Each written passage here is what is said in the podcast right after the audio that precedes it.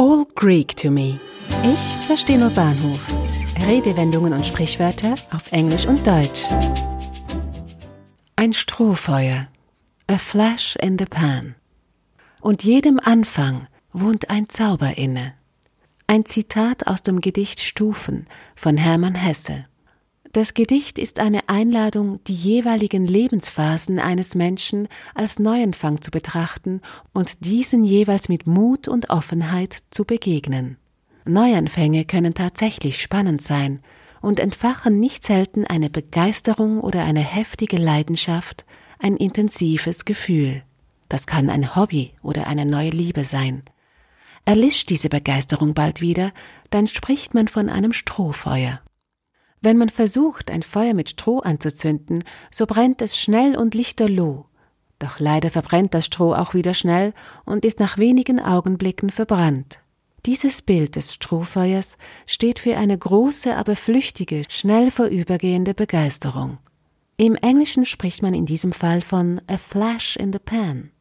Genau wie im Deutschen wird es für Dinge verwendet, die zu Beginn vielversprechend aussehen, sich dann aber als nur halb so gut oder sogar als schlecht herausstellen.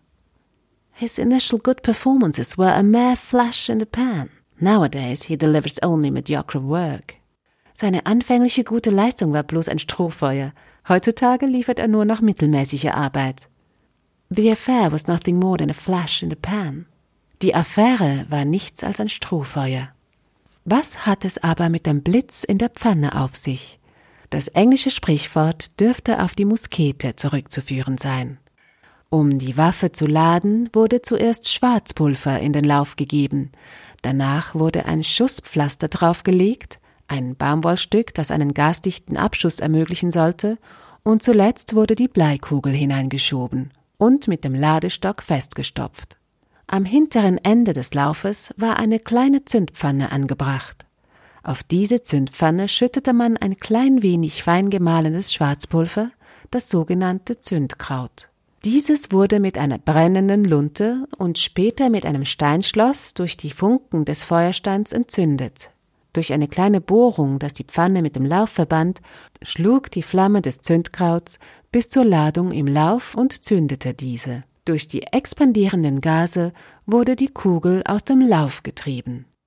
Wenn das Zündkraut gezündet wurde, die Treibladung im Lauf aber nicht, dann sprach man von einem Flash in the Pan, ein Blitz in der Pfanne, lauter Funken und Knallen, nichts weiter.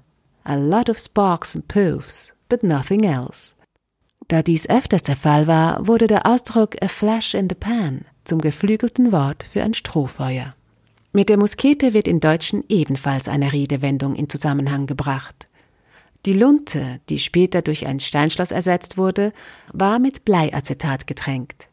Diese Chemikalie verbreitete einen starken und markanten Geruch. Nicht selten verriet der Geruch zusammen mit dem Glimmen der Lunte einen geplanten nächtlichen Angriff, so dass der Überraschungseffekt verloren ging. Die deutsche Redensart Jemand hat Lunte gerochen ist auf diese Tatsache zurückzuführen. Im Englischen gibt es dafür die Redensart to smell a rat. Und in beiden Fällen ist damit der Umstand gemeint, dass eine Gefahr, ein Betrug oder eine Bedrohung frühzeitig gemerkt wird. When they made me that offer, I smelled a rat. It sounded too good to be true. Als ich dieses Angebot bekam, habe ich sofort Lunte gerochen. Es war zu gut, um wahr zu sein. Eine Muskete hatte übrigens im Normalfall eine Trefferquote von nur fünf bis sieben Prozent. Man könnte fast sagen, dass die Muskete selbst a flash in the pan war. Weniger effizient als anfangs gedacht. Ein Strohfeuer der Artillerie sozusagen.